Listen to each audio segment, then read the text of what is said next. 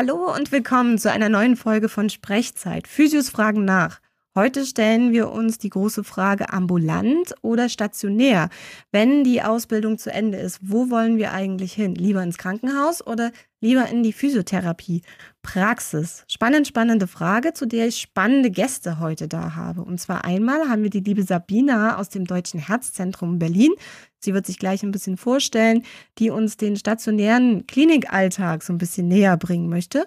Und wir haben Frauke dabei. Sie ist äh, heute die Vertreterin der Praxis und wird uns ein bisschen aus dem Praxisalltag berichten. Eure Lautsprecher sind nicht kaputt. Nein, meine Stimme ist ein ganz ein bisschen angeschlagen. Das ist gar nicht schlimm. Also ihr müsst nicht sofort ausmachen, sondern ich habe auch noch zwei bezaubernde Schülermoderatoren. Also ja, es gibt wieder eine freundliche Übernahme. Zwei Schülermoderatoren, die jetzt gleich mal ein bisschen freundlich laut geben dürfen. Das ist nämlich einmal der Chris. Hallo Chris. Hi. Und einmal Niklas. Niklas, gib auch mal ein freundliches Tönchen. Hi Anja. Die beiden sind heute da und sind die eigentlichen Moderatoren. Also von daher äh, wird es heute wieder eine spannende Runde von Schülern instruiert und von Schülern geleitet und gestaltet. Die Fragen sind nämlich auch tatsächlich aus der Klasse beziehungsweise von den beiden nochmal zusammengetragen die heute an unsere beiden Gästinnen gestellt werden. Ich freue mich sehr, dass Sie sich jetzt auch kurz vorstellen werden, nämlich einmal Frau gestartet mit ihrer kleinen Vorstellungsrunde. Wer bist du denn eigentlich? Und erzähl mir mal, warum bist denn du eigentlich Physiotherapeutin geworden? Hallo, schönen guten Tag. Ich freue mich, dass wir uns hier mal zusammentreffen. Hab total Spaß jetzt darauf. Und äh, ich bin schon sehr lange im Berufsleben und ähm, habe äh, tatsächlich den Beruf gewählt, weil ich in den medizinischen Bereich unbedingt wollte und weil ich definitiv definitiv mir nicht vorstellen konnte, in der Verwaltung, in irgendeinem Hinterhofbüro mit einer grünen Pflanze, da mein Dasein zu fristen. Und das war für mich eine Riesenmotivation, äh, in einen Beruf zu gehen, wo ich mit vielen Menschen zu tun habe. Und da bot sich die Physiotherapie an. Fand ich total cool. Und ich habe dann damals im Oskar-Leneheim meine Ausbildung begonnen. Das war eine orthopädische Fachklinik. Und äh, habe da damals noch zwei Jahre diese Ausbildung gemacht und bin äh, wir mussten damals dann ein Praktikum von einem Jahr absolvieren, nachdem wir dann unsere Prüfungen absolviert hatten und das Examen schon gemacht hatten, musste noch, um die staatliche Anerkennung sozusagen zu bekommen, mussten wir ein Jahr Praktikum machen. Und da habe ich mich dann äh, neben den Pflichtprogrammen wie Innere und Orthopädie, habe ich mich äh, auch in der Neurologie beworben gehabt. Das hat mir viel Spaß gemacht und äh, da war dann auch eine Stelle frei. Ich wollte mich dann dahin bewerben und dachte so auch ganz cool nach der ähm, Ausbildung erstmal in der Klinik landen. Das ist vielleicht so gewohntes Umfeld, finde ich cool. Und habe aber diese Stelle leider nicht bekommen. Also das hatte mich sehr interessiert, weil die Neurologie und Psychiatrie bedient haben und die Psychiatrie hatte mich immer sehr interessiert. War ich ein bisschen enttäuscht und geknickt und dachte mir, gut, jetzt Plan B, dann mache ich jetzt in Richtung Orthopädie Weiterbildungen und bin dann so durch verschiedene Praxen gegangen. Aber das war so mein Werdegang, wie ich da zur Physiotherapie kam. Ah, spannend. Also, ne, die Stelle nicht gekriegt und dann in ganz andere Richtung eingeschlagen. Mega interessant. Da werden wir, glaube ich, noch ein bisschen drauf zurückkommen müssen, so auf den einen oder anderen Punkt, habe ich das Gefühl. Jetzt äh, Sabina. Wer bist du denn und warum bist du denn Physiotherapeutin geworden? Ja, hallo, ich bin Sabina und ähm, ich muss gestehen, ich bin ein bisschen aufgeregt heute, weil ich das erste Mal bei einem Podcast dabei äh, bin ich finde aber dieses äh, Format, das quasi die Fragen und die, das Interesse von den Schülern kommt, super spannend. Also ich hoffe, ich kann äh, allen gerecht werden. Ja, und mein Werdegang, muss ich jetzt mal so gestehen, dass ich Physio geworden bin, ist, weil ich keinen Plan hatte. Ich habe nach der Schule ähm, zwar auch so ein bisschen wie die Frau gewusst, dass ich eigentlich nicht ins Büro möchte, aber so richtig wusste ich auch nicht, was ich sonst machen möchte und habe mich dann ein bisschen parallel beworben. Einmal auch im Oskar Heleneheim für die Physiotherapie, habe mich aber auch gleichzeitig äh, für die Pflegeausbildung beworben. Damals war das DRK Westend noch eine Uniklinik. Und ähm, ja, das Oskar Heleneheim, das wollte mich auch nicht so gerne. Ähm, das war ein ziemlich schreckliches Vorstellungsgespräch damals und da bin ich auch sehr gelandet, weil ich so dachte, naja, die Welt wartet auch ein bisschen auf Sabina aber das war eben nicht so. Und dann habe ich aber eine Zusage von äh, der Uniklinik bekommen, die Pflegeausbildung zu machen. Und das war eine richtig tolle Zeit. Das hatte ich gar nicht so erwartet, dass ähm, das so mein Ding ist. Und ähm, dann habe ich auch gleich relativ kurz danach eine Stelle angeboten bekommen, da auch von der Uniklinik. Habe da zwei Jahre auf einer nephrologischen Intensivstation gearbeitet. Und dann habe ich die Stellenanzeige vom Deutschen Herzzentrum gesehen habe mich da beworben und habe auch da zwei Jahre auf der Intensivstation als Pflege gearbeitet und habe da eine ganz liebe Physiotherapeutin kennengelernt, die dann irgendwann zu mir gesagt hat, warum bewirbst du dich nicht eigentlich nochmal in der Reha-Akademie? Das ist eine ganz neu aufgemachte Schule und die nehmen auch sehr gerne ja, Teilnehmer oder, oder Kursteilnehmer oder, oder Auszubildende, die auch schon ähm, andere Sachen gemacht haben vorher, also die jetzt nicht direkt von der Schule kommen. Und dann habe ich mir das kurz überlegt, ähm, habe auch mal geguckt, ähm, ob das finanziell alles so hinkommt und habe mich ganz kurzfristig beworben und das hat auch geklappt, habe dann einen Auflösungsvertrag im Herzzentrum gemacht und habe an der Reha-Akademie meine Ausbildung gestartet. Und ich muss sagen, auch jetzt nach den vielen Jahren, die ich im Beruf bin, die Pflege ist toll. Ich finde das nach wie vor spannend, aber ich bin durch und durch Physiotherapeutin und bin ganz happy, dass ich diesen Weg dann doch noch mal geschafft habe. Und ähm, jetzt im Moment bin ich schon eine ganze Weile im Herzzentrum. Na Jungs, also da habt ihr ja ein breites Feld an Fragemöglichkeiten. Da könnt ihr ja so richtig, richtig reinhauen und die beiden jetzt mal zu ihren beiden Arbeitsbereichen ordentlich ausquetschen. Ich übergebe das Mikro an euch beide. Viel Spaß. Kann losgehen. Hi, dann würde ich mal anfangen. Also ich bin der Chris, bin jetzt mittlerweile im letzten Semester. Bei mir war das ehrlich gesagt auch eher zufällig mit der ganzen Physiotherapeutengeschichte. Ich wollte damals davor eher in die Erzieherrichtung gehen. Also mir war schon immer klar, dass ich mit Menschen arbeiten möchte, aber jetzt nicht unbedingt als Physiotherapeut. Aber ich denke mal, ich werde das jetzt sonst nicht weiter äh, in die Länge ziehen, sondern auch erstmal übergeben an meinen Kollegen, an den Nick, der vielleicht noch kurz vorstellt. Ja, also erstmal hallo, ich bin der Niklas und äh, mache jetzt auch in drei, vier Monaten mein Staatsexamen bin auch sehr, sehr nervös, aber ich hoffe, es wird alles gut gehen. Genau wie ich zur Physiotherapie gekommen bin, ist eigentlich auch ein großer Zufall gewesen. Ich habe erstmal mit einer anderen Ausbildung angefangen nach äh, meinem Abitur. Danach habe ich, hab ich noch ein FSJ gemacht und dann hat mein Bruder mit der Physiotherapie angefangen, weil er unbedingt die Physiotherapie mit dem Tennissport zusammen verbinden möchte. Also wir spielen beide leidenschaftlich Tennis. Und dann dachte ich mir, naja, das könnte eigentlich vielleicht gut werden, in der Zukunft mal zusammenarbeiten und äh, sich vielleicht was aufbauen. Und deswegen habe ich eigentlich die Ausbildung angefangen. Und ja, das macht mir ziemlich Spaß. Und da gibt es auf jeden Fall keine Sache, die ich bereue. Genau, das war jetzt so von meiner Seite. Ich würde einfach mit der ersten Frage starten. Genau. Also die Frage geht jetzt an Frauke. In welcher Praxis genau arbeitest du? Und wie sieht dein typischer Arbeitsalltag für dich aus?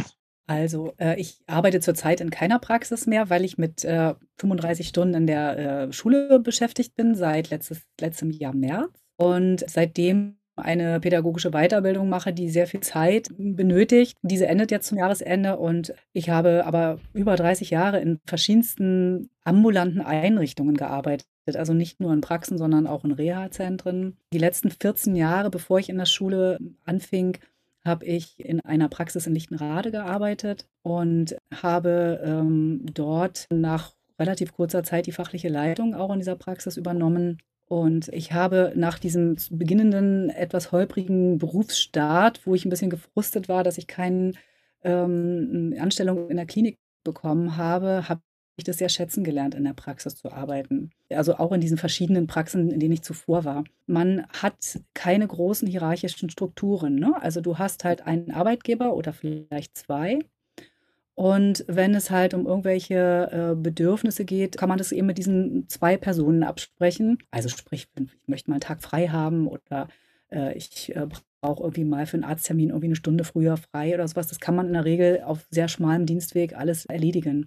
Und das hat mir eigentlich immer sehr gut gefallen. Und ich bemerke das jetzt auch, wenn ich so Betreuung in Kliniken mache, dass das alles sehr von oben nach unten geregelt ist. Und ähm, weiß es jetzt doch wieder auch, dass es mir eben viele Jahre Spaß gemacht hat, in der Praxis zu arbeiten, dass da eben so kleine, kurze Strukturen waren.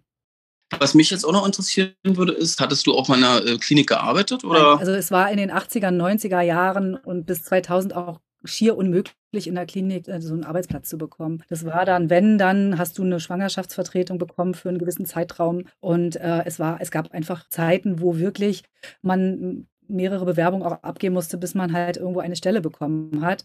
Und das war nicht dran zu denken, in der Klinik irgendwo unterzukommen, jedenfalls nicht in Berlin. Und dann äh, habe ich gedacht, gut, dann gehe ich halt in, in, eine Praxis. Und der Ablauf, der, der Wochen- oder Tagesablauf in der Praxis ist so, man hat halt eine bestimmte Stunden, über eine bestimmte Stundenzahl einen Arbeitsvertrag Und äh, das kann sehr differieren. Also ich habe immer so zwischen 30 und 35 Stunden gearbeitet in der Praxis. Und dann ist das so, dass man meistens einen Tag Frühdienst, einen Tag Spätdienst hat, Wechsel aufeinander.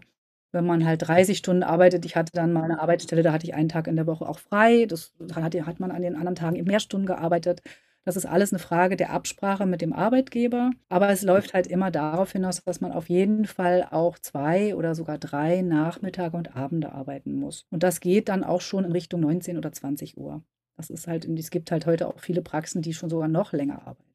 Äh, ich habe zum Glück nie samstags arbeiten müssen. Auch das äh, ist immer mal wieder Thema äh, gewesen, weil es ja darum geht, dass die Praxis gut ausgelastet sein möchte, also sagen wir mal, die haben sechs Behandlungsbänke, dann möchten sie die Woche natürlich auch ziemlich viele Stunden, ähm, dass auf diesen Behandlungsbänken gearbeitet wird. Ne? Also von, weiß ich, morgens um acht bis abends um acht.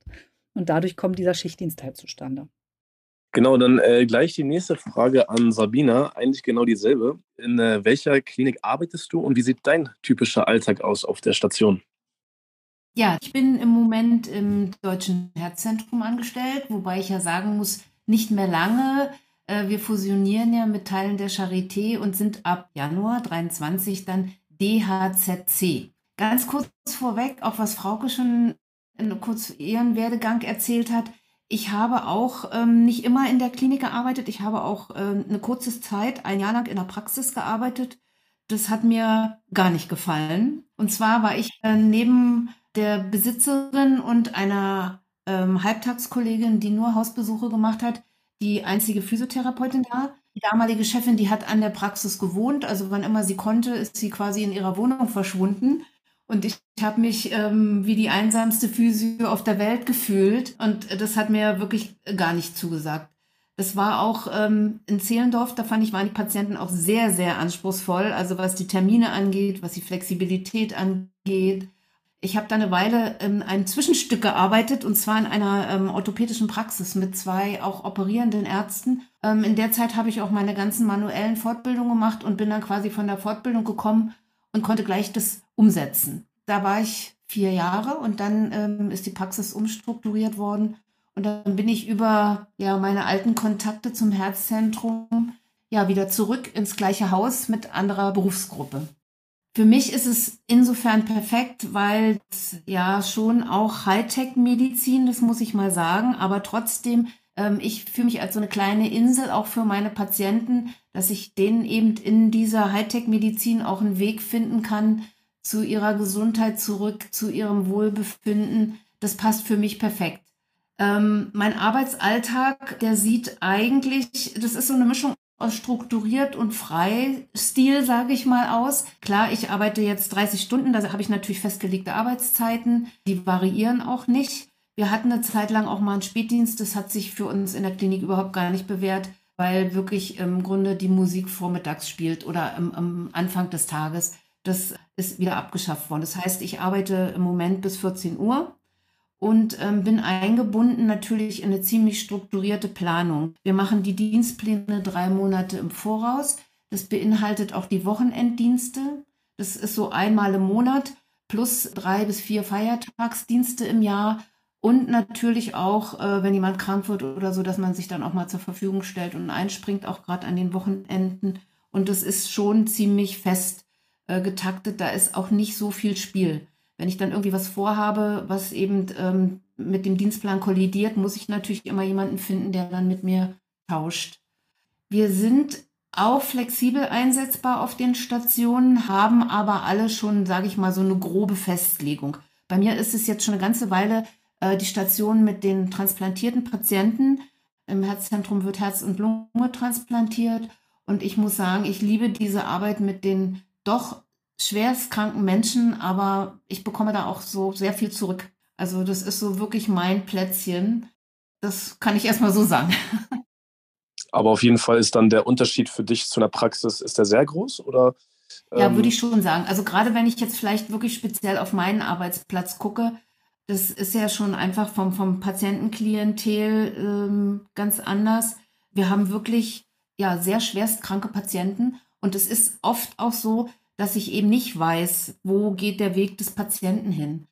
Ja, ich habe sehr viele, sehr viele positive äh, Erlebnisse und es ist auch immer ganz toll, wenn wirklich dann jemand Jahre transplantiert ist und dann in die Ambulanz kommt und uns auch mal besucht und sagt, hallo Leute, ähm, ihr habt nichts gehört, weil alles gut ist. Aber es ist natürlich wirklich, diese High-End-Medizin hat natürlich auch ihre Grenzen. Ne? Und das betrifft mich als Physiotherapeutin insofern auch, weil die Patienten doch sehr oft sehr lange bei uns sind. Und ich glaube, das unterscheidet sich auch sicher von der Praxis. Da hat man bestimmt auch seine wiederkehrenden Patienten. Aber wenn die Rezepte abgelaufen sind, dann, dann sind sie auch erstmal vielleicht mit ihren Beschwerden äh, safe und, und sind dann erstmal nicht mehr da und greifbar. Bei uns ist es so, dass wir teilweise schon auch Patienten haben, die ein halbes Jahr oder ein Jahr bei uns in der Klinik oder auch manchmal auf der auf meiner Station sind. Ne? Und das ist dann schon ganz anderes, andere Bindungen, die da entstehen. Ich würde da gerne noch was zu sagen, weil das äh, kann ich äh, nicht so stehen lassen. Wir haben in der Praxis auch einen ganz großen Stammkundenkreis.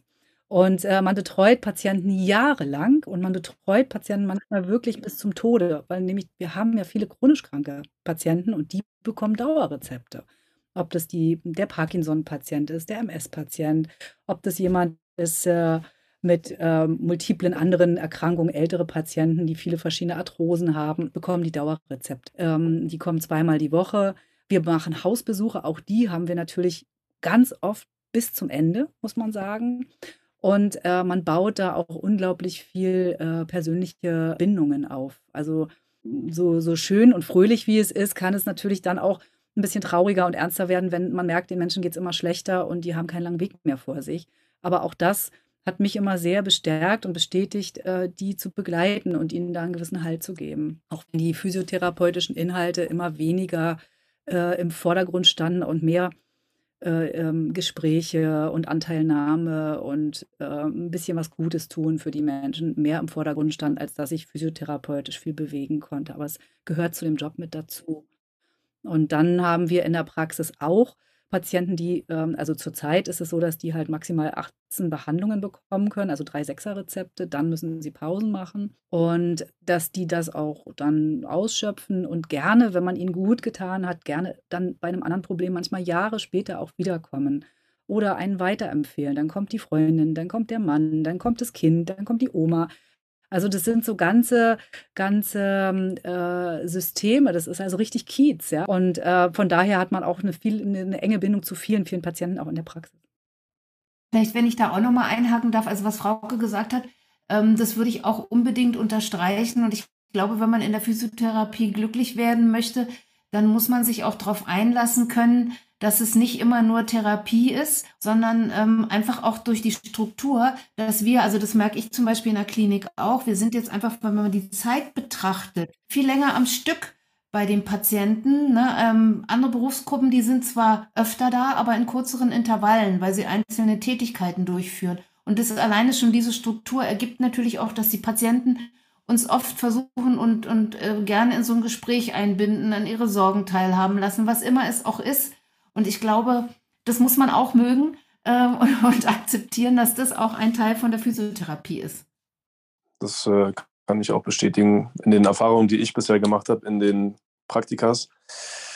So, ähm, Frauke, wie viele, wie viele Patienten hattest du früher in der Praxis so am Tag gehabt und wie war das mit der Zeit getaktet?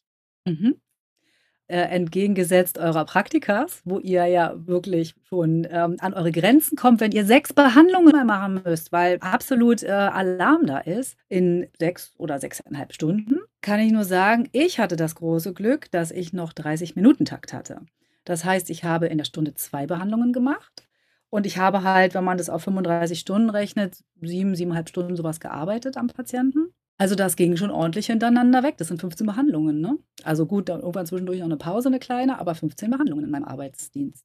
Da muss man eine gute Zeitstruktur haben, dass man in der Zeit bleibt, dass man nicht aus der Zeit rauskommt und ja die letzten Patienten eine Stunde später behandelt werden und man dann eben eine Stunde später nach Hause geht, sondern man muss halt schon gucken, dass man in dieser verbleibenden Zeit äh, auch äh, das äh, inhaltlich schafft. In dieser Zeit heißt es Kabinenwechsel. Die Patienten gehen in die Kabine, sie müssen sich an, ausziehen, sie müssen sich nachher wieder anziehen. Äh, vielleicht möchte man das im Moment nachruhen, gut, dann gehen sie raus, wenn man schon in der nächsten Behandlung ist. Es gibt manchmal auch Terminierung ist ein Riesenthema in der Praxis. Ich hatte das Glück, in der letzten Praxis äh, hatten wir immer Rezeptionskräfte, aber auch die haben Urlaub, auch die sind mal krank. Und dann muss man halt in diesen 30 Minuten irgendwie noch sehen, dass man so in drei, vier Minuten möglichst die nächsten Termine noch abgesprochen hat mit dem Patienten. Kassieren der Rezepte, die müssen was zuzahlen. Also auch äh, das muss man mit übernehmen. Ähm, man muss mal den Arzt anrufen, wenn man irgendwie das Gefühl hat, da stimmt was nicht oder so. Also äh, das ist schon sehr, sehr intensives Hintereinander wegarbeiten. Okay, dann an der Stelle würde ich dann mal einsteigen und die Frage dann an Sabina weitergeben. Wie viele Patienten sind es denn bei euch circa am Tag und wie ist es so mit Rezepte, sowas in die Richtung? Wie ist das bei euch? Gibt es das? Also ich habe äh, natürlich keine festen, festgelegten Zeiten, ähm, in denen ich die für meinen Patienten zur Verfügung stehen. Das entscheide ich frei ähm, muss natürlich das so ein bisschen über den Blick ähm, der sechs Stunden, die ich da bin, natürlich habe. Ne, die Patienten, die ich verordnet bekomme, die soll ich ja alle betreuen, aber ich kann frei entscheiden, ähm, wenn der eine jetzt, äh, sage ich mal, eine, eine Atemtherapie benötigt, das ist natürlich sicher eine kürzere Sequenz, die ich bei ihm bin, als wenn ich jetzt einen polyneuropathischen herztransplantierten Patienten habe, wo ich zum Beispiel auch zwei oder dreimal hingehe, weil er jetzt ähm, sage ich mal, was ich alles mit ihm gerne machen möchte, gar nicht in einer Behandlungssequenz schafft, sondern dass ich das auch aufteilen muss. Also das variiert schon sehr, muss ich sagen. Das variiert bei uns auch ein bisschen von den Stationen. Die Kollegen, die jetzt zum Beispiel auf der Intensivstation, wir haben zwei sehr große Sechsersäle, wo die Patienten betreut werden und äh, wo die ganzen Prophylaxen atemtherapeutisch und ähm, Frühmobilisation stattfindet. Ähm, da ist die Taktung auch enger, ähm, weil die natürlich alle auch äh, eine Behandlung bekommen sollen. Bei mir oben, wie gesagt, geht es etwas ruhiger zu, aber ähm, auch da ähm, ja, habe ich meinen Stress, weil ich natürlich immer auch ein bisschen organisieren muss. Wenn ich komme, dann gucke ich erstmal, spreche ich mich mit der Stationsassistentin ab. Ähm, die transplantierten Patienten haben unfassbar viele Termine über den Tag sodass ich immer auch gucken muss, wo, wo bin ich denn? Ähm, dann äh, setze ich mich mit den Ärzten auseinander. Wir haben inzwischen elektronische Anordnung. Das heißt, da kann ich schon mal reingucken. Und ähm, ich suche aber auf der Station doch ganz eng oder wir suchen gegenseitig das Gespräch. Ich gehe Minimum zweimal in der Woche bei der Oberarztvisite mit, um Dinge auch direkt am Patienten, mit dem Patienten, mit den anderen Berufsgruppen zu sprechen. Und das hat sich als sehr, sehr hilfreich erwiesen, Seit wir das äh, machen wir jetzt so ganz straight drei, vier Jahre und das ist wirklich für alle Berufsgruppen sehr hilfreich und auch natürlich für mich, weil ich dann alle Informationen aktuell habe und kann auch gleichzeitig natürlich den Behandlungsstand des Patienten weitergeben. Dann gucke ich, äh, dass ich mit der Pflege nochmal explizit spreche, wie weit seid ihr mit der Körperpflege, wenn da geholfen werden muss, ähm, ist der Patient schon zur Untersuchung unterwegs und ähm, ich schaffe mir so auch mein festes Zeitfenster. Manchmal muss ich auch ein bisschen kämpfen, muss ich auch dazu geben, dass quasi andere Dinge nicht immer wichtiger sind als die Physiotherapie. Aber ähm, wie gesagt, im, auf meiner Station funktioniert es eigentlich sehr gut. Aber ich muss auch sagen, wir haben Stationen, wo wir auch ganz schön kämpfen müssen, dass wir da auch unser Zeitfenster bekommen, dass wir akzeptiert werden, dass die Absprachen klappen. Also das ist jetzt oben äh, bei mir auf Dach 3 wirklich eine sehr, sehr gute Ausnahme. Ja, und dann geht eigentlich der Tag los, ähm, dass ich dann eben meine Patienten behandle. Und am Ende des Tages steht auch immer die Dokumentation. Das ist äh, ein ganz wichtiger Punkt bei uns, dass eben auch für alle nochmal nachzulesen ist und zu gucken ist ähm, und auch das jederzeit. Wie weit ist der Patient? An welchem Stand ist er? Wir haben einen Bewegungsplan, da tragen alle Berufsgruppen ein, quasi, die den Patienten mobilisieren in jeglicher Hinsicht. Und ich dokumentiere auch ähm, ja für zum Beispiel den Sozialdienst, wenn dann die Reha geplant wird und, und so Sachen. Das mache ich meistens am Ende äh, meines Arbeitstages. Und natürlich die Schülerbetreuung kommt noch dazu. Ja, das habe ich noch gar nicht gesagt. Ich bin die Praxisanleiterin vom Herzzentrum, von der Physiotherapie. Wir haben nur eine und ähm, ja, da bin ich auch immer ein bisschen zuständig natürlich für Anleitung, ähm, Einteilung, meine Kollegen motivieren, auch immer noch mal kleine Fortbildung geben. Das kommt dann so quasi on top noch. Okay, vielen, vielen, vielen Dank. Ich könnte mir gut vorstellen, dass das den einen oder anderen schon ganz gut gefällt, dass man dann in der Praxis, äh, im Gegensatz zu der Praxis, in der Klinik dann doch schon ein bisschen mehr frei entscheiden kann. Aber werden wir ja am Ende des Gesprächs hier dann noch bestimmt ein bisschen mehr äh, rausfinden. Genau, Nick, dann übergebe ich an dich erstmal. Ja, ähm, Frauke, die nächste Frage geht an dich. Wie schaffst du es eigentlich nach der Arbeit abzuschalten, wenn man schon einen sehr, sehr stressigen Alltag hat, viele Patienten, wenig Pause und das über Monate, Jahre hin? Ähm, wie schaffst du es, ähm, einfach mal abzuschalten zu Hause? Ja, ist eine interessante Frage. Also ich muss dazu sagen, dass mir mein Beruf fast eine Berufung ist. Mir macht es total viel Spaß, äh, mich auf verschiedensten Ebenen mit den Menschen auseinanderzusetzen. Ich habe eigentlich nie irgendwie das Gefühl gehabt, dass ich äh, irgendwie ausgebrannt bin oder so. Ich habe äh, körperlich manchmal ist man ganz schön platt. Das ist wirklich körperliche Arbeit. Ich habe ja sehr viel manualtherapeutisch auch gearbeitet. Und ähm, das äh, hat mich gerade in den letzten Jahren auch mehr, äh, ist mir das bewusst geworden, dass ich einfach so ein bisschen ausgelaugt war, dass ich dann nach der Arbeit nicht mehr so Lust hatte, noch so viel Sport, also noch ins Fitnessstudio zu gehen oder so. Das ist wirklich ein Thema. Aber ich habe mich äh, nie ausgelaugt gefühlt. Ja, ich habe halt äh, einen Hund, der ist inzwischen 13,5, ein bisschen dement und bin mit dem halt immer viel spazieren gegangen. Ne? Und äh, ich habe ja auch äh, drei Kinder ähm, die inzwischen erwachsen sind. Und die Familie hat mich halt auf der anderen Seite immer auch sehr eingenommen und hat mich auf ganz andere Gedanken gebracht. Das heißt, ich an der Tür der Praxis eigentlich fast immer äh, meine Arbeit zurückgelassen. Ich habe das gedanklich nicht mitgenommen und damit auch nicht mich im Schlaf beschäftigt oder so. Klar gibt es immer mal eine Situation, wo man mal so ein bisschen drüber nachdenkt. Aber ähm, es hat mich eigentlich eher, war ich immer positiv. Ja. Ich finde, genauso sollte es auch sein, dass man mit Herz und Seele dabei ist und dass die Familie einen noch unterstützt zugleich. Aber in der Praxis hattest du Patienten, die immer wieder verschiedene ähm, Krankheitsbilder hatten oder hattest du eher immer dieselben Krankheitsbilder oder wie sah das ähm, bei den Patienten aus, die du über die Jahre behandelt hast? Es gibt ja Praxen, die sich spezialisieren auf bestimmte Themen. Also es gibt Praxen, die mehr äh, Neurologpatienten betreuen und da auch ihre Weiterbildung und ihre Kompetenzen anbieten. Und äh, ich habe aber immer in Praxen gearbeitet, die eigentlich, ich sag mal so, Wald- und Wiesenpraxen waren. Die haben alles an Patienten angenommen, ob das neurologische Erkrankungen waren oder ob das äh, orthopädische Krankheitsbilder waren, ob das ein Kind war, was Fußgymnastik oder Skoliose hatte, was Haltungston bekommen musste. Also die Krankheitsbilder sind total unterschiedlich. Natürlich, in unserer Gesellschaft gibt es viele, viele Menschen mit Rückenleiden. Und solche Patienten hat man natürlich sehr oft. Aber äh, es gibt immer wieder Patienten mit Frakturen, Oberarmfrakturen, eine ältere Dame, die im Bus gestürzt ist, sich den Oberarm gebrochen hat, Radiusbasisfrakturen ähm, Achillessehnenrupturen beim Squash-Spielen oder sowas. Also man hat die bei, große Bandbreite von Krankheitsbildern, was auch mir eigentlich immer sehr viel Spaß gemacht hat, dass man genau wusste, wie die Nachbehandlung stattfindet und äh, oder ob ich jetzt einen Patienten habe, der sagt, Mensch, ich habe nur Rückenprobleme und äh, mach doch mal was. Der Arzt hat noch nichts weiter untersucht äh, oder beziehungsweise noch nichts weiter therapiert oder diagnostiziert. Der hat mir erstmal ein Rezept gegeben, der wollte mich wahrscheinlich loswerden. Und dann sind wir gefragt, ähm, was zu machen und mit dem Patienten den zu untersuchen und zu behandeln und ins Gespräch zu gehen und äh, Tipps zu geben, wie das Lebensverhalten, das Bewegungsverhalten, der Alltag äh, vielleicht angepasst werden kann, dass diese Problematiken äh, eben äh, verschwinden.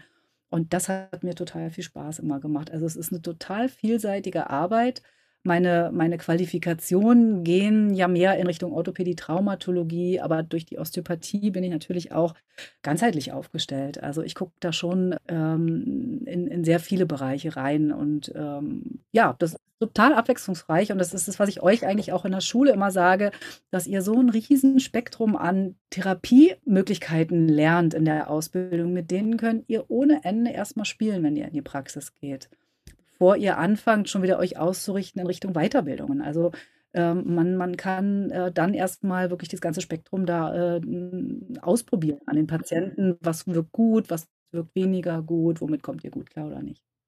Mhm. Okay, das hört sich auf jeden Fall sehr gut an, dass man viele verschiedene Krankheitsbilder hat, dass es auch nicht langweilig wird, wenn man jetzt äh, sieben, acht Stunden am Patienten dran ist. Ich würde mal jetzt wieder an Chris äh, abgeben. Ja, genau. Ja, um an der Stelle mal auf die Krankheitsbilder einzugehen. Sabina, die Frage wieder an dich. Erstmal, wie, wie schaffst du es abzuschalten und wie, wie empfindest du die Arbeit? Findest du die, also hast du dich einfach daran gewöhnt, dass du, sage ich mal, auf der gleichen Station arbeitest oder ist es für dich, ähm, ist es schon okay einfach oder wie kann man sich das vorstellen? Ähm, ja, also abschalten ähm, kann ich mit drei Sachen ganz gut. Ähm, ich merke immer, wenn ich ähm, abends mit meinem Mann esse und ich zu viel von der Klinik erzähle, dann guckt er mich immer mit ganz großen Augen an und dann sehe ich schon, dann denke ich immer, okay, was habe ich denn jetzt gerade erzählt? War doch gar nicht so schlimm.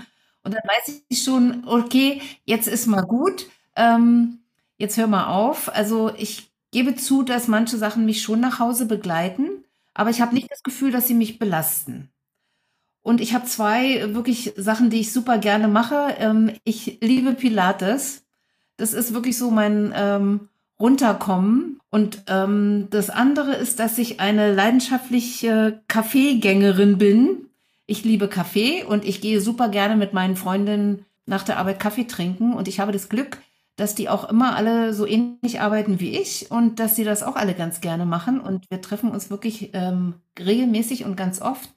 Und da die alle ganz andere Berufs, äh, Berufe ausüben, ist es immer ein buntes Miteinander und wir landen dann ehrlich gesagt eigentlich immer bei anderen Sachen.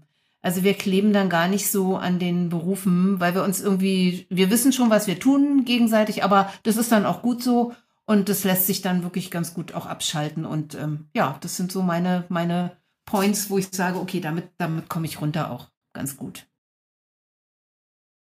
Und wie war das mit der, also du arbeitest ja wirklich auf einer festen Station. Wolltest du das so? Oder gibt es vielleicht auch die Möglichkeit zu wechseln? Also, dass man irgendwie so in Richtung Springer, wäre das was für dich? Oder sagst du, du bist wirklich auch zufrieden damit, dass du auf einer Station arbeitest? Also im Moment muss ich sagen, ähm, bin ich sehr zufrieden, dass ich auf einer Station arbeite. Und wie gesagt, es ist auch so, wenn ich jetzt zum Beispiel, ist bei der Transplantation ist es ja so, dass das nicht immer gleichbleibend ist. Ne? Wir haben jetzt auch nicht nur Transplantierte auf der Station, da sind auch Patienten, die Voruntersuchungen machen oder so. Aber es ist schon auch so ein bisschen so eine Welle. Mal ist super viel äh, zu tun, weil viel transplantiert worden ist. Aber es gibt auch Zeiten, wo das natürlich weniger ist. Und wenn ich dann weniger zu tun habe, dann gehe ich natürlich meinen Kollegen helfen. Und das finde ich ehrlich gesagt auch ganz spannend. Ich war jetzt auch gerade fünf Wochen äh, für die Einarbeitung einer neuen Kollegin auf einer anderen Station. Und das ist, ähm, habe ich gemerkt, ach, das tut meinem Kopf auch ganz gut. Da muss ich mich auch wieder ein bisschen neu zurechtfinden. Ne? Wenn ich sie dann da auch einarbeiten will, muss ich auch wieder ein bisschen offener sein und gucken.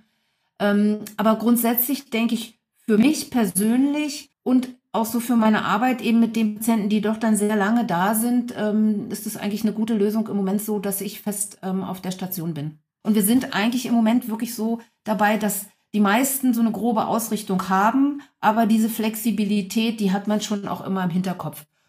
Und sie ist am Wochenende auf jeden Fall da, weil wir natürlich, wir arbeiten nicht so äh, besetzt wie in der Woche, sondern wir arbeiten nur zu dritt und wir bedienen dann nicht alle Stationen. Ne? Wir haben so bestimmte Kriterien, welche Behandlungen im Wochenende auch durchgeführt werden.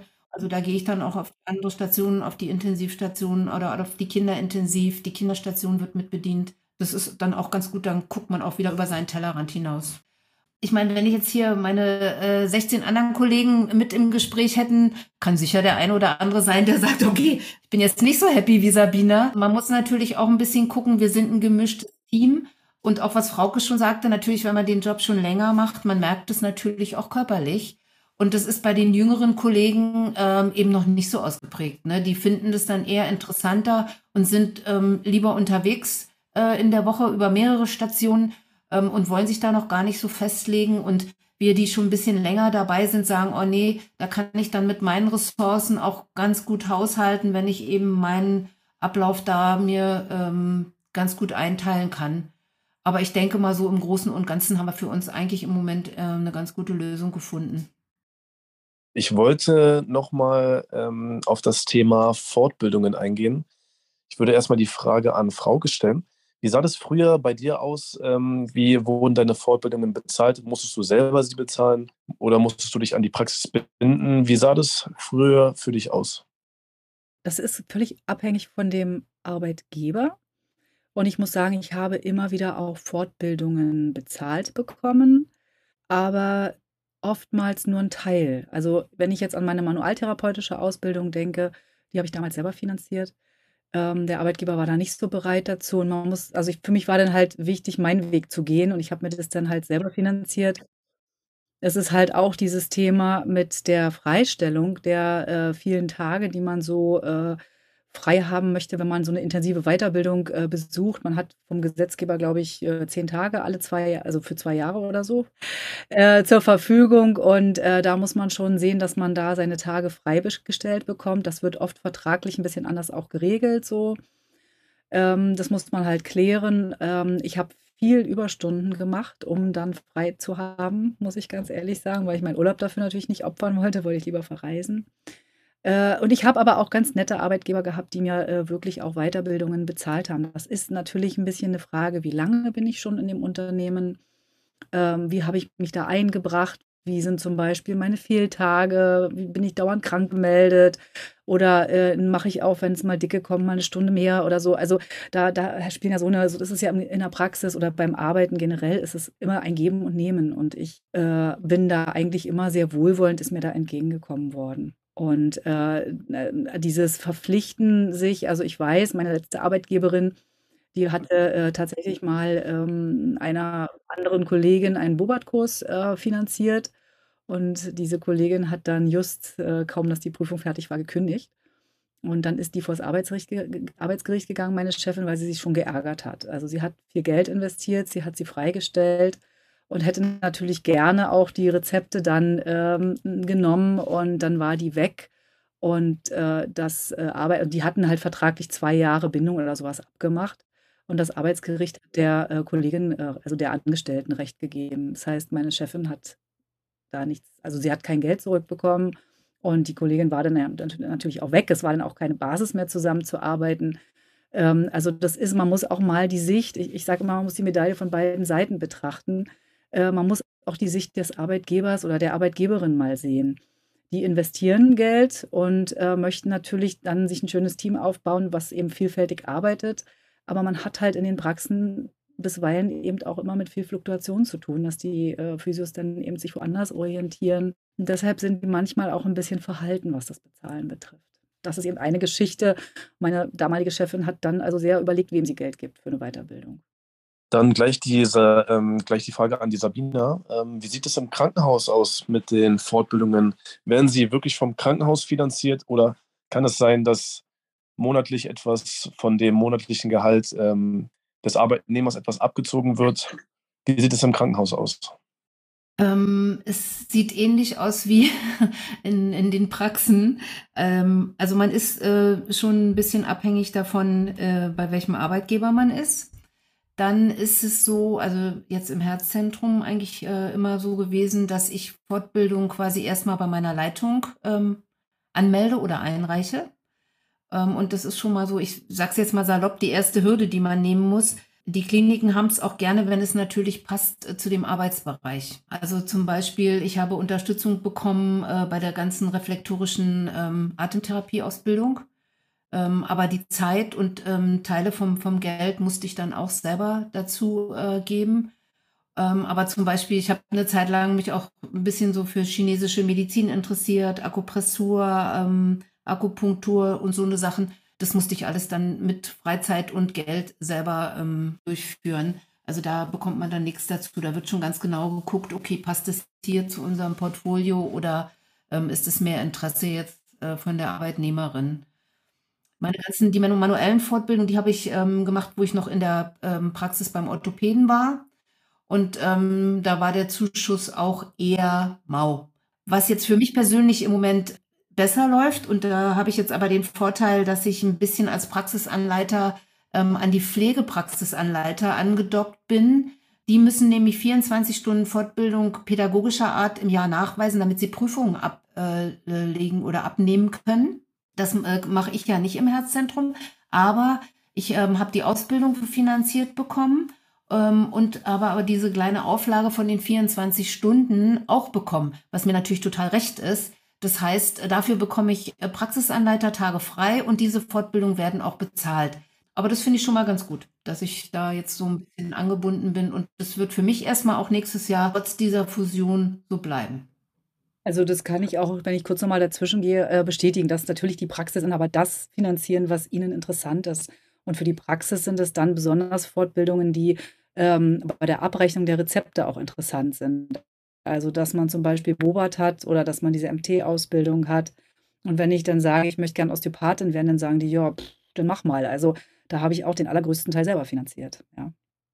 Wie lange ging denn eure manuell therapeutische Fortbildung und wie viel musstet ihr dazu steuern oder selber bezahlen? Ich weiß gar nicht. Also ich muss gestehen, das weiß ich jetzt gar nicht, was ich dazu bezahlt habe.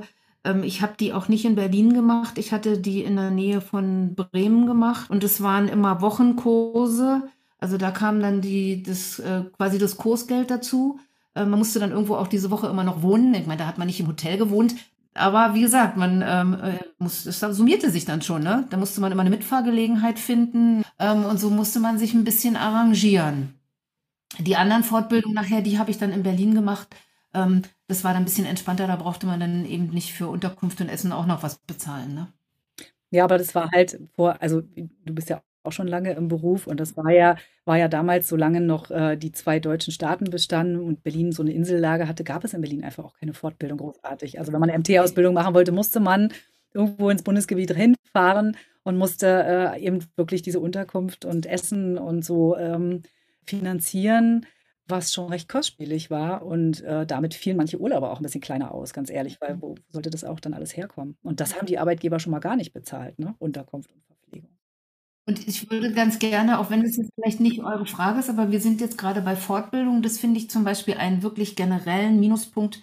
Ähm, erstmal davon abgesehen, dass man ähm, sehr viel dazugeben muss, wobei ich das fast noch, wenn es in meinem Interesse liegt, äh, okay mit Anführungsstrichen finde.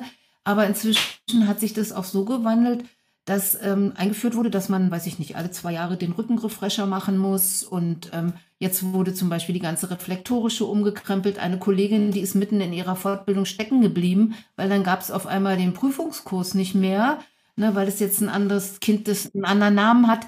Und da sind schon so manche Sachen, wo ich denke, hat auch so ein immer ein bisschen den leichten Tick von ein bisschen, ich finanziere ganz gerne da jetzt mal mit und kann nicht so richtig nachvollziehen, äh, warum bestimmte Auflagen da so äh, gekommen sind. Also das sieht mir schon ein bisschen auch nach Geldmache aus, wenn ich es jetzt mal übertreibe. Aber ähm, das stößt mir schon ein bisschen auf und ich muss ehrlich gestehen, dass ich manche Sachen mir dann auch dreimal überlege, will ich das mitgehen oder ähm, lasse ich es dann eben. Ne? Und ich denke, das finde ich auch eine riesengroße Hürde für jetzt junge Kolleginnen, die in den Beruf starten. Ähm, ja, das finde ich sehr problematisch.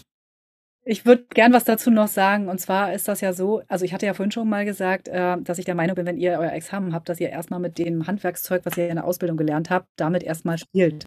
Und erstmal dann schaut, in welche Richtung ihr überhaupt gehen wollt. Es war im letzten Examen war es wieder so, dass manche Examensschüler dann gesagt haben, also ich gehe in die Neurologie, finde ich total spannend. Oder andere haben gesagt, nee, überhaupt kein Thema, ich gehe in Sport, das möchte ich gerne machen. Und äh, dann erfährst du natürlich auch im Kollegenkreis, ne? wenn dann Kollegen schon bestimmte Weiterbildungen gemacht haben, äh, wo du was äh, äh, empfohlen bekommst oder nicht. Und ich habe halt damals immer geguckt, dass ich halt mir Stellen gesucht habe, also Weiterbildungsorte gesucht habe, wo so ein bisschen die Ursprünglichkeit auch war, dieser Weiterbildung, die ich da besuchen wollte. Also die MT habe ich zum Beispiel ähm, in ähm, Boppard gemacht äh, und, und in Isny-Trauchburg. Das sind äh, Städten, wo also äh, alte Entwicklungsstätten von der Manuellen auch waren. Das war mir damals halt wichtig. Und jetzt kommen halt immer, tra tragen viele Weiterbildungen aus so Blüten, dass so bestimmte Dinge miteinander kombiniert werden. Also beispielsweise jetzt in meinem Bereich die MT und die Osteopathie. Das finde ich ein bisschen schwierig. Also das ist so ein Mischmasch irgendwie. Da muss man sehr gut mal äh, sich informieren, was da für Referenten sind, was die für Qualifikation haben, äh, für Reputation. Also da kann man viel Geld lassen und manchmal schlechte Qualität bekommen. Da würde ich mir sehr viel Zeit lassen mit erstmal. Ja, ähm, hört sich auf jeden Fall sehr spannend an mit den Fortbildungen. Wie sieht es eigentlich mit den Aufstiegsmöglichkeiten aus in der Praxis? Ähm, kann man jährlich vielleicht vom Gehalt her mehr bekommen oder hat man mehr zu sagen? Wie sieht es aus mit den Aufstiegsmöglichkeiten? Ähm, gut, also eine Praxis ist ja je nachdem, wie groß sie ist, wie viele Mitarbeiter, Mitarbeiterinnen äh, so eine Praxis hat, äh, dennoch ein kleines äh, Unternehmen. Also es gibt, äh, würde ich mal sagen, so zwischen zwei, drei Mitarbeitern und 15 Mitarbeitern, so vielleicht diese äh, Spann äh, Bannbreite. Und da arbeitet jeder im Grunde genommen gleichberechtigt. Ich hatte, wie gesagt, in der Praxis, wo ich jetzt zum Schluss gearbeitet habe, viele Jahre die fachliche Leitung übernommen. Also das ist eine Aufstiegsmöglichkeit, die ich in der Praxis habe, bei der äh, es äh, damit zusammenhängt, äh, Koordination hm, zu übernehmen, was das Team betrifft. Ich habe Urlaubsplanungen gemacht. Ich habe, ähm, wenn es Probleme mit Patienten gab, habe ich da ähm, vermittelt. Äh, ich habe, ähm, wenn es Probleme unter Kollegen gab, vermittelt. Ähm, ich bin als fachliche Leitung aber nicht in der, in der Verantwortung äh, der rechtlichen Lage, was die Patientenbehandlungen oder so betrifft. Das muss die Inhaber, der Inhaber übernehmen oder die Inhaberin. Also das ist so ein, ähm, ja, ein Titel, äh, mir hat das Spaß gemacht, ähm, da zu vermitteln. Ich habe auch intern Weiterbildungen gemacht. Das haben dann natürlich auch Kollegen mal übernommen, wenn die eine Weiterbildung besucht haben, haben da was von berichtet. Ich habe äh, Teambesprechungen geleitet, wenn die Chefin nicht dabei war, wenn die nicht konnte. Also das sind so äh, eben leitende Tätigkeiten und dafür habe ich auch ein bisschen mehr Geld bekommen. Und ansonsten gibt es aber in der Praxis eigentlich keine Aufstiegsmöglichkeiten. Also jeder ist gleichberechtigt. Man guckt, dass man kollegial miteinander arbeitet und sich unterstützt. Also die Strukturen sind sehr flach und es geht äh, alles sehr schön, aber damit hast du natürlich auch keine Aufstiegsmöglichkeiten. Okay, dieselbe Frage würde ich auch Sabina stellen. Wie sieht es im Krankenhaus aus mit den Aufstiegsmöglichkeiten?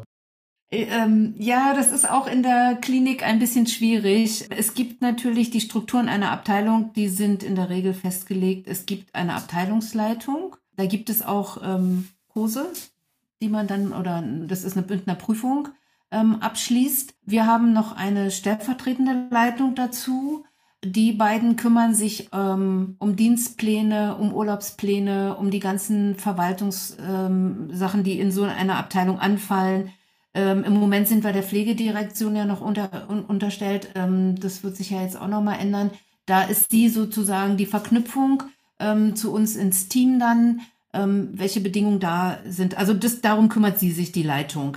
Ähm, die arbeitet im Moment auch nicht mehr mit am Bett. Die stellvertretende äh, Abteilungsleiterin schon. Die vertritt dann quasi ähm, in der Zeit, wenn jetzt die, unsere Leitung im Urlaub ist oder so, dann übernimmt sie die Sachen und die beiden besprechen sich natürlich auch. Aber die Stellvertretung arbeitet noch ganz normal äh, mit auf ihrer Station am, am Patienten auch. Und dann, ähm, ja, dann kommt sozusagen Klein Sabina. Ich darf mich schimpfen, äh, äh, Physiotherapeutin mit besonderen Aufgaben. Und das beinhaltet jetzt einfach nur, dass ich diesen Kurs der Praxisanleiterin ähm, abgeschlossen habe und auch diese Funktion innehabe. Aber dann ist es aber auch damit schon getan. Wir werden alle quasi außer die Leitung nach einem ganz festgelegten äh, Eingruppierung im Tarifvertrag bezahlt. Und da ist es ähm, so, dass man über die Jahre hinweg zwar äh, mehr Urlaubstage bekommt, also das sind dann, glaube ich, drei Stück, die man dann so innerhalb von 20 Jahren dann mehr bekommt, weil man älter wird, aber nicht, weil man irgendwie eine ähm, qualifiziertere Physiotherapeutin ist oder wird. Also das bleibt eigentlich mehr oder weniger gleich. Darf ich dazu was sagen? Es gibt hier in Berlin so äh, verschiedene Einrichtungen physiotherapeutischer Praxen, die praktisch im Hintergrund von Ärzten geführt werden. Und da werden dann so Leitungen eingesetzt. Das kann ich mir gut vorstellen, dass die so eine Art geschäftsleitenden Zwischenfunktionen irgendwie haben, dass das so eine Art Subunternehmen-Geschichten sind, weil die laufen dann auf den Namen dieser Physiotherapeuten, die Geldgeber im Hintergrund und die, die sagen, wie es laufen soll, sind aber dann eben die Ärzte. Und äh, das ist so eine Sache, das macht immer wieder auch Furore unter den Physiotherapeuten, weil ich finde es echt, ehrlich gesagt, zum K. Äh, weil die haben natürlich auch, die schießen ihre Patienten dahin. Ne? Das ist eine Geldwaschmaschine und das wird aber dann dort oder Waschanlage und das wird halt äh, aber unter deren Voraussetzungen auch dann dort gearbeitet. Ja. Ähm, wie, sieht es, wie sieht es eigentlich im Krankenhaus aus mit äh, Prämien oder dem 13. Gehalt? Gibt es äh, sowas im Krankenhaus? Ähm, also im Herzzentrum gibt es das noch, das 13. Gehalt. Ähm, ich weiß nicht, ob das wirklich in allen Kliniken noch so ist. Da wird auch immer gerne dann ähm, ja mal verändert und rumgeschraubt. Ähm, auch jetzt, wenn wir uns fusionieren, wir haben sozusagen als DAZB-Mitarbeiter noch Bestandsschutz. Das geht jetzt, glaube ich, erstmal über drei Jahre. Und dann muss man auch mal sehen, und an so Sachen wird dann immer gern als allererstes gespart. Prämien, das Wort kenne ich gar nicht. Gut zu wissen. Vielleicht kriegen die Ärzte ja was. Also das äh, weiß ich. Ich weiß nicht, wie es aktuell ist durch Corona jetzt. Aber ich meine, da gab es schon mal die eine oder andere Reise, was ja dann immer so unter dem Deckmäntelchen Forschung, Austausch, sonst was ist, ne? Wo ich immer denke, okay, warum eigentlich nur jetzt die akademischen äh, Berufsgruppen? Äh, wir Physios hätten auch einen guten Grund, uns mit anderen Kliniken auszutauschen und, und Sachen zu machen. Also das ist schon ein bisschen schwieriger dann manchen Berufsgruppen. Ich habe es mal zwar geschafft, ähm, zwei Tage nach Kiel zu fahren und da zu hospitieren, aber das war ein ganz schöner Verwaltungsakt und ich musste ganz schön laufen, um mir das Okay dafür zu holen. Ich habe in meiner ganzen Berufspraxis nie erlebt, dass ich irgendwelche Bonifikationen bekomme für Fleiß oder für Überstunden oder so. Das wird immer alles aufgerechnet, abgebummelt oder man kriegt es bezahlt. Und äh, ein 13. Monatsgehalt äh, habe ich in Praxen auch, ehrlich gesagt, immer nur als Goodwill-Situation, nie vertraglich geregelt, dass es mal zum Jahresende im Umschlag was gab oder auf dem Konto ein bisschen was drauf gab. Aber das war weit weg von einem 13. Gehalt. Meine ehemalige Chefin, die hat dann, um so ein bisschen Teambildung zu machen, uns mal äh, nach zehn Jahren, nachdem sie die Praxis hatte, äh, auf ein Wochenende an die Ostsee eingeladen. Haben wir so ein bisschen Wellness gemacht und so. Das war sehr schön. Da hat sie dann auch alles bezahlt. Aber ähm, das, wenn, wenn du sowas als Bonifikation siehst, dann vielleicht. Aber es ist nie so für die einzelne Person. Sabina, du meintest ja, dass du bisher noch nichts von einer Prämie gesehen hättest. Ähm, aber wie sah das eigentlich letztes Jahr aus mit der Corona-Prämie, sage ich mal? Da habe ich gehört, dass in gewissen Krankenhäusern äh, Angestellte das bekommen haben. Hast du das anscheinend nicht bekommen oder wie sah es bei dir aus? Nee, tatsächlich nicht. Ähm, wir im Herzzentrum waren davon ausgenommen, weil wir wirklich nur in zweiter und dritter Instanz mit Covid-Patienten zu tun hatten. Wir haben zwar Betten freigehalten ähm, für Patienten, so quasi Überlaufpatienten haben die das immer genannt, ist ein bisschen unschönes Wort auch. Äh, wenn in der Charité ähm, ja Patienten von daher, also wie gesagt, aus der Thorax- ähm, und, und Kardiologie, Thoraxchirurgie und Kardiologie auch natürlich nur, wenn die verlegt werden äh, sollten, wo die Betten für Covid-Patienten gebraucht wurden, dann haben wir Patienten übernommen. Aber da wir jetzt so, so direkt äh, mit Covid-Patienten ähm, nichts zu tun hatten, ähm, haben wir diese Prämie auch nicht bekommen im Herzzentrum. Äh, wie das in den anderen Kliniken für die Physiotherapeuten war, kann ich wirklich nicht sagen. Weiß ich nicht. Und in der Praxis hat, hat man das nicht bekommen oder hat man das auch bekommen? Nee, also wir haben vom ersten Tag an äh, dicht am Patienten gearbeitet. Ähm, und wir hatten natürlich immer wieder auch Covid-bedingte äh, Absagen von Patienten, die wir einen Tag zuvor behandelt haben, wo sie höchst mit Sicherheit schon hoch ansteckend waren. Aber ich äh, habe keine Prämie gesehen. Ich habe aber im letzten März ja auch in der Schule angefangen zu arbeiten. Ich weiß nicht, ob das, ich glaube, diese Prämie wurde ja dann später auch bezahlt, erst irgendwie. Aber ich, solange ich da gearbeitet habe, habe ich nichts gesehen. Na, mir ist ja auch eher zu Ohren gekommen, dass das die Pflege bekommen hat und die Physios da irgendwie ein bisschen außen vor waren, aus welchen Gründen halt auch immer. Wir arbeiten so patientenfern, deswegen. Kann ich mir vorstellen. genau. Ja, okay. Also ich würde gerne noch mal das Thema äh, Hausbesuche ähm, reinbringen. Wie ist denn das? Also in der Praxis kann ich mir gut vorstellen, dass da Hausbesuche gemacht werden. In der Klinik können wir es uns fast sparen, die Frage, oder was meinst du, Sabina? Meine Hausbesuche sind meine Familie. genau, genau. Okay, Frauke, dann kannst du. Gerne. Also es gibt schon äh, natürlich Praxen, die gar keine Hausbesuche anbieten, die also keine Patienten äh, annehmen, die einen Hausbesuch verordnet haben. Das ist eine äh, nicht zwingende Pflicht äh, ich persönlich finde aber, wir werden alle mal alt und wir brauchen alle mal Unterstützung. Und es ist eigentlich auch ein bisschen Pflichtprogramm, Patienten äh, zu Hause zu betreuen.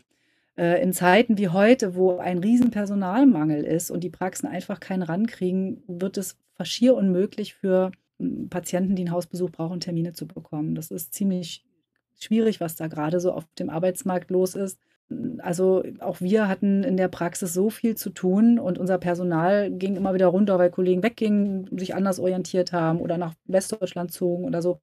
Und dann äh, haben wir einfach auch sukzessive die Hausbesuche reduzieren müssen, weil wir einfach ja die Praxis auch am Laufen halten müssen. Also die, dass da eben die Räumlichkeiten auch belegt sind. Und äh, das war halt so ein Punkt. Aber ich muss sagen, diese Hausbesuche, sind immer auch, wenn man ich habe ja vorhin von meinem Arbeitsalltag gesprochen. Ich fand es auch, äh, eine willkommene Abwechslung, wenn ich jetzt ein paar Stunden in der Praxis war, dass ich dann mal zwei, drei Hausbesuche gemacht habe, die in dem Umfeld der Praxis waren, die zu Fuß oder mit dem Fahrrad oder so zu erreichen waren, dass man mal rauskam, dass man mal ein Stück gelaufen ist, mal spazier also mal einen Patienten außerhalb besucht hat. Das fand man kriegt Zeit für diesen Weg. Und äh, das fand ich eigentlich immer eine willkommene Abwechslung meines Berufsalltags, ja, also meines Arbeitsalltags. Und dann bin ich entweder von da aus nach Hause oder ich habe dann nochmal in der Praxis weitergearbeitet. Das hat diesen Praxisalltag ein bisschen facettenreicher gemacht. Und auch da hat man Patienten oft sehr lange betreut, wo dann wirklich persönliche Bindungen entstanden, wo man auch gerne hingegangen ist. Also keine Frage. Ähm, die nächste Frage geht an euch beide. Ähm, seid ihr beide in einem Berufsverband? Ich fange mal an. Ich kann euch sagen, ich bin im Berufsverband, seitdem ich meine Ausbildung fertig habe. Also seit vielen, vielen Jahren. Und ich muss da mal so ein bisschen eine Presche für Anja auch in die springen, in die Presche springen für Anja, weil es äh, einfach wichtig ist, im Verband äh, wenigstens als Ruhe, als stilles Mitglied, als zahlendes Mitglied zu sein, damit es Menschen, die sich engagieren wollen für unsere Interessen, vor den äh, Rententrägern, vor den Krankenkassen, vor anderen Institutionen einfach unsere ähm, äh, Bedürfnisse zu vertreten.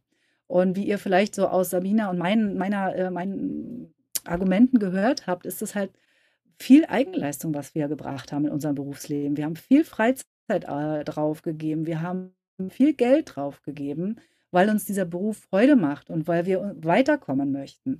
Und ich finde, für die nächsten folgenden Generationen wäre das halt toll, wenn da einfach das System sich anders entwickeln würde, dass man einfach leichter äh, in äh, Qualifikationen, in Weiterbildung gelangen kann, sich weiterentwickeln kann, weil nicht jeder kann das oder möchte das bezahlen. Ja. Und äh, das finde ich eben auch sehr schade. Und deshalb war ich halt immer im Verband, um mich da einfach auch vertreten zu fühlen. Ich bin auch mal in den 90er Jahren gab es eine, Gesund äh, eine, eine Gesundheitsreform. Da bin ich, äh, da sind zügeweise sind wir Physiotherapeuten nach Bonn gefahren und haben da mit Tausenden von Physiotherapeuten demonstriert. Und da bin ich mitgefahren. Es war mir wichtig, da mit mich zu vertreten, äh, meinen Berufsverband und, und mit meinen Kollegen da zusammen auf die Straße zu gehen. Und ähm, also ich kann euch das nur empfehlen, wenn man sagt, was juckt mich, mein Verband. Äh, das Geld ist, glaube ich, gut investiert, um äh, äh tatsächlich äh, auch Informationen zu bekommen. Also ich kriege halt regelmäßig auch Informationsschreiben, wie bestimmte berufspolitische Dinge gerade laufen. Es kommt immer so ein Heft mal alle paar Wochen. Und das finde ich eigentlich gut, dass ich da äh, dann mal äh, auch Informationen aktuelle bekomme und mir die nicht aus dem Netz irgendwie ziehen muss. Bei mir ist es ganz anders gelaufen.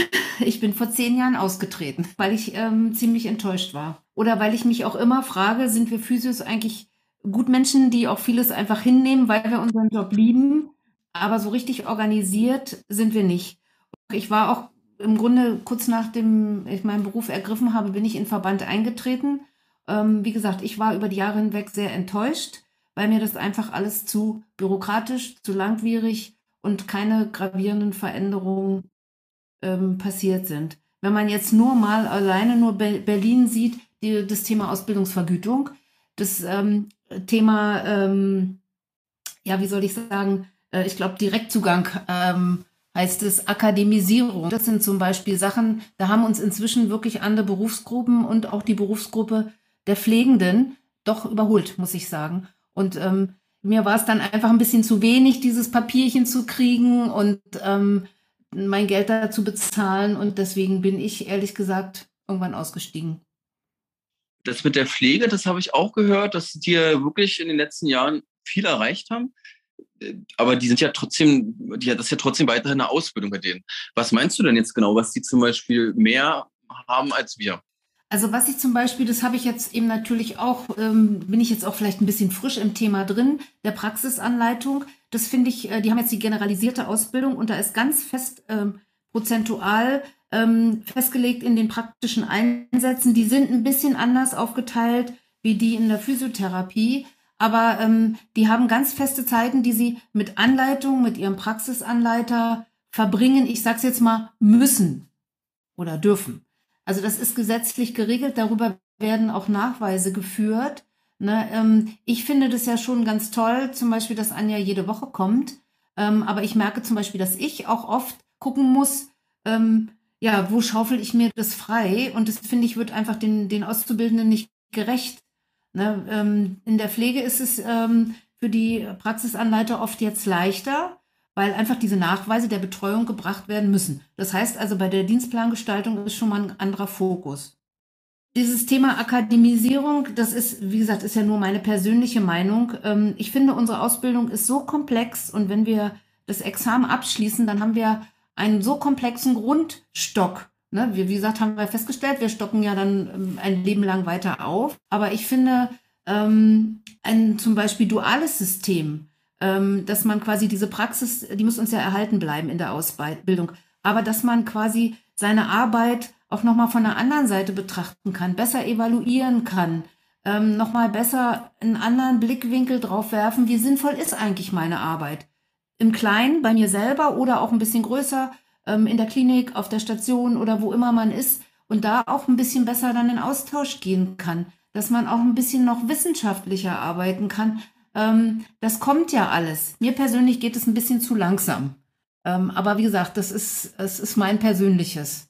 Und ähm, ich glaube, zum Direktzugang, da bin ich vielleicht so gar nicht auch die Richtige, da was zu sagen. Aber ich finde es auch bei vielen Verordnungen und Krankheitsbildern, finde ich es einfach komisch, dass eine so gut ausgebildete Berufsgruppe sozusagen Goodwill der Ärzte immer noch ähm, abwarten muss, dass die das Rezept ausstellen, dass die abnicken, ja, der darf von einer Therapeutin behandelt werden.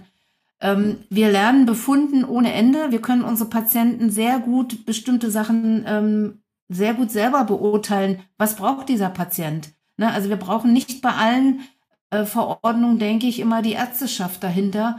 Und da wäre so ein bisschen mehr Selbstbewusstsein, würde ich mir von uns noch ein bisschen wünschen und ein bisschen mehr Freiheit. Aber ich sehe schon, Frauke, die, Also ich bin absolut bei, deiner, bei dir und sage, wir müssen mehr Freiheiten bekommen. Und ich bin ein absoluter Verfechter für diesen äh, Direktzugang.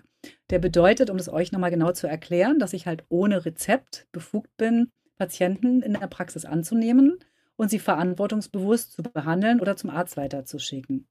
Das bedeutet, dass wir in der Hierarchie den Ärzten natürlich ein bisschen näher kommen, weil wir entscheiden, wenn ein Patient, der schon mal vielleicht bei mir in der Behandlung war oder auf Empfehlung kommt und sagt, ich habe Rücken, dass ich dann entscheiden kann, ja gut, den kann ich behandeln mit meinen Fähigkeiten. Oder ich sage, da stimmt was nicht, geh mal bitte erstmal zum Arzt und lass mal eine apparative Diagnostik zum Beispiel durchlaufen oder ein Blutbild oder so. Und äh, das, wo ich halt so ein bisschen die Gefahr darin sehe, ist, ich habe mit vielen Leuten zusammengearbeitet, in vielen verschiedenen Einrichtungen und ich weiß, wie viele Kollegen arbeiten. Und äh, äh, ich muss ganz ehrlich sagen, äh, da muss noch eine Schippe draufgelegt werden, was Erkennen von Red Flags zum Beispiel bedeutet. Da sind viele Kollegen nicht in der Lage zu, das zu erkennen. Und ich glaube, dass man den Schutz der Patienten oder zum Schutz der Patienten da noch ein bisschen weiter schulen muss. Und das macht nicht unbedingt jetzt ein Studiengang. Ne? Das machen andere Inhalte vielleicht oder dass wir auch im, Rahmen der Ausbildung da viel mehr noch Fokus, den Fokus drauf legen. Aber ich bin absolut dabei, äh, dass wir mehr Verantwortung übergeben, äh, übertragen bekommen, ähm, dass wir äh, äh, verantwortungsbewusster da eben auch alle eigen, eigenständiger arbeiten dürfen. Das gibt es inzwischen, wenn ich noch ein abschließendes Wort dazu sagen darf, über diesen Heilpraktiker für Physiotherapie. Wenn man zwei, Jahre seine Ausbildung gemacht hat, dann kann man einen Heilpraktiker für Physiotherapie machen. Und da wären nämlich, ich habe das gemacht, und da werden nämlich ganz viele ähm, äh, Gefahren nochmal äh, intensiv beleuchtet. Und äh, damit bin ich dann ähm, befähigt, Patienten ohne Rezept behandeln zu dürfen. Vielen Dank. Okay, ihr Lieben, ähm, wir sind schon eine ganze Weile dabei. Es macht auch sehr, sehr viel Spaß. Trotzdem muss ich langsam mal die Frage stellen, Jungs, was machen wir denn, New, wenn ihr fertig seid mit eurer Ausbildung? Ambulant oder stationär? Wo kriegen wir euch denn unter? Wo steckt euer Herz für? Also, ich kann jetzt von meiner Person sprechen. Ähm, mein Herz schlägt eher für die Arbeit in der Praxis, ähm, weil ich es einfach, ich weiß nicht, ich mag es einfach, wenn ich äh, getaktet arbeite, wenn ich meine Arbeitszeiten habe, die, die Patienten habe, äh, viele verschiedene Krankheitsbilder habe. Auch, dass das alles ein bisschen, bisschen kleiner ist, sage ich mal. Ein Krankenhaus ist sehr groß mit sehr vielen sehr vielen Bereichen, mit denen man auch zusammenarbeiten muss, äh, alles Mögliche. Ich mag es, ich mag es eher, wenn es ein bisschen kleiner ist, ein bisschen familiärer, sage ich mal. Da ist auf jeden Fall mein Interesse etwas größer als auf der stationären Arbeit. Nicht jetzt gegen die stationäre Arbeit, aber nur für mich. also für mich ist die Entscheidung auch gar nicht mehr so leicht, muss ich sagen. Nach den Gesprächen jetzt hier oder die ganzen Eindrücke, die ich jetzt hier gewinnen durfte. Aber schlussendlich denke ich auch, dass es mich eher in die Praxis zieht ähm, einfach auch, weil diese verschiedenen Krankheitsbilder dort sind, dass ich einfach noch mehr sehe und auch noch mehr lerne und einfach auch irgendwann weiß, was ich genau machen will. Ähm, und diese großen, also diese weiten Wege, große Hierarchien, sage ich mal so, in einer, in einer in der Praxis gibt es die ja nicht so wirklich und deswegen finde ich das ganz gut. Also ich werde, denke ich mal, auch in die Praxis gehen. So, so, dann dürfen wir mal gespannt bleiben, ob das äh, sich so hält. Ähm, vielleicht ist es ja für unsere Hörerinnen auch ganz interessant, ähm, vielleicht einfach mal diese Frage für sich zu beantworten. Das heißt, ich würde gerne zu diesem Podcast, da kann man immer so eine kleine Frage stellen und wenn ihr da Lust habt, euch zu, zu äußern, dann könnt ihr das äh, auch tun bei Spotify und auch bei iPodcast und bei allen anderen Podcast-Streaming-Plattformen, die ihr so nutzt, um diesen Podcast zu hören. Da stelle ich diese Frage mal ein. Ich bin gespannt, was ihr dazu antworten werdet oder schreibt uns auch total gerne. Da freuen wir uns über Nachrichten, wenn ihr uns mal erklärt aufgrund des Interviews, wie seht ihr das denn für euch mit ambulant oder stationär? Ich danke euch sehr, sehr, sehr für dieses Interview. Das war mega spannend, euch allen zuzuhören. Und ich würde jetzt unsere beiden Gästinnen vielleicht noch bitten um ein kleines Schlusswort und dann machen wir die Verabschiedung. Und dann war es das für heute mit der Folge. Also nochmal an euch beide. Ähm, Gibt es noch was, was euch zum Abschluss vielleicht nochmal auf den Nägeln brennt, was ihr gerne nochmal loswerden wollt? Also ich kann jetzt nur ähm, abschließend auch mich anschließen an Anja. Es ähm, hat sehr, sehr viel Spaß gemacht. Und ich fand es auch sehr ähm, interessant, äh, so was eben Frauke auch ähm, aus der Praxis so berichtet. Wie gesagt, das ist ja für mich auch kein Alltag. Ne? Und das ähm, fand ich sehr interessant äh, zu hören. Und ähm, im, im Grunde finde ich, es ist egal, wo man letztendlich arbeitet, ähm, solange man einen Platz findet, äh, an dem man sagen kann, ähm, ich bin vielleicht nicht jeden Tag der 365 Tage super happy, aber wo man einfach sagen kann, okay, hier arbeite ich gerne, ähm, hier tue ich was für meine Patienten, aber ich finde auch, man darf ein bisschen an sich auch denken, dass man den Spaß bei der Arbeit hat und ähm, dass man sich wohlfühlt. Und dann ist es letztendlich ganz egal, wo man steht. Ähm, das ist für jeden halt individuell. Mhm. Vielen Dank. Okay. Ich muss auch sagen, dass mir der Podcast hier sehr viel Spaß, das Gespräch sehr viel Spaß gemacht hat, dass sehr kurzweilig war, sehr schnell vergangen unsere Zeit. Und äh, ich habe das Gefühl, wir hätten noch viel länger reden können. Themen sind noch gar nicht ausgeschöpft. Äh, ich bin halt die Verfechterin für die Praxis, geschuldet der Tatsache, dass zu meiner Zeit es in der Klinik gar nicht ging, dort zu arbeiten.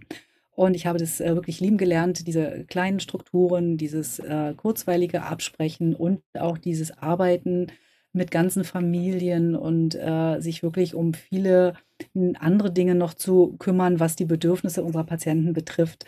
Und äh, das hat mir immer sehr viel Freude gemacht. Und ähm, wenn ich dann das Bedürfnis hatte, mal eine Praxis zu wechseln, dann habe ich mich umorientiert. Ganz oft, wenn ich dann eine bestimmte Weiterbildungsserie gemacht habe, habe ich mir dann eine Praxis gesucht, wo ich halt äh, mit Kollegen arbeiten konnte, die da verstärkt mitgearbeitet haben, um mich weiter zu ähm, connecten mit denen und mich äh, auszutauschen. Mhm. Vielen herzlichen Dank. Ähm, Jungs, seid ihr noch da? Dann würde ich euch vielleicht auch nochmal um ein kleines Schlusswort bitten. Also es war auf jeden Fall sehr lehrreich, ähm, von beiden Seiten etwas zu hören, sei es von der stationären oder der Arbeit in der Praxis. Ähm, genau, man kann einfach nur für die, für die Zukunft sagen, wie ähm, Sabina das schon gesagt hat, Hauptsache man fühlt sich wohl, man hilft den Menschen, man ist mit Herz und Seele dabei. Ähm, darauf kommt es am Ende auch nur drauf an. Und ähm, genau, vielen Dank fürs Gespräch. Hat auf jeden Fall sehr viel Spaß gemacht. Ja, gebe ich mal das Wort an Chris. Ja, ich kann mich da nur anschließen, was Nick gerade noch meinte. Das Wichtigste ist ja, dass man sich wohlfühlt bei der Arbeit und dass man einfach auch am Ende des Tages nach Hause geht und weiß und mit erstmal mit ruhigem Gewissen einschläft und auch weiß, was man gemacht hat, finde ich. Und wenn man weiß, hey, ich habe heute fünf oder von mir ist auch zehn oder 15 Leuten äh, ähm, geholfen, dass es denen die nächsten, die nächsten Tage oder die nächsten Jahre besser geht, dann finde ich, hat man alles richtig gemacht. Das ist ein sehr schönes Schlusswort, sehr schönes Schlusswort. Und äh, ich sage vielen Dank an die Runde und verabschiede mich. Alle nochmal Tschüss. Ciao. Tschüss, tschüss.